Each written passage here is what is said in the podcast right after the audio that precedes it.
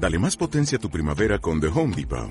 Obtén una potencia similar a la de la gasolina para podar, recortar y soplar con el sistema OnePlus de 18 voltios de Ryobi desde solo 89 dólares. Potencia para podar un tercio de un acre con una carga. Potencia para recortar el césped que dura hasta dos horas. Y fuerza de soplado de 110 millas por hora. Todo con una batería intercambiable. Llévate el sistema inalámbrico OnePlus de 18 voltios de Ryobi. Solo en The Home Depot. Haces más. Logras más.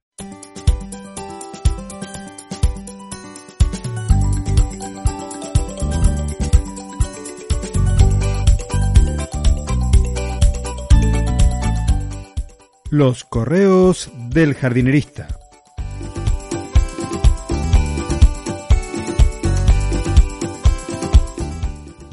En el episodio de hoy, una palabra en alemán que no sé pronunciar.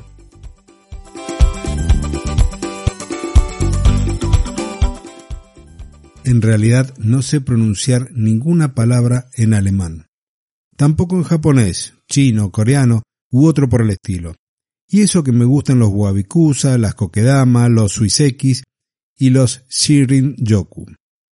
Si te gustan palabras raras y aprender cosas nuevas, hoy va de diccionario para algunas. Empecemos por la palabra en alemán, Ugelkultur.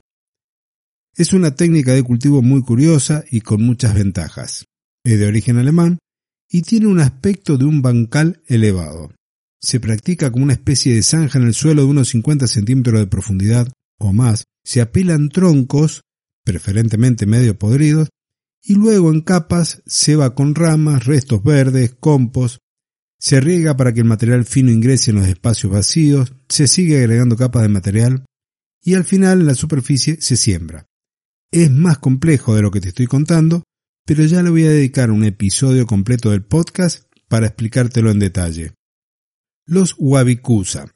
Esto es un adorno realizado con plantas vivas, no cualquiera, sino plantas acuáticas sumergidas que se cultivan de forma emergida sobre el agua. Si quieres aprender un poco más de ello, tenés el episodio número 90 del podcast y ahí te enteras cómo son y cómo se hacen. Las coquedamas. ¿Quién no las conoce a estas plantas cultivadas sin maceta?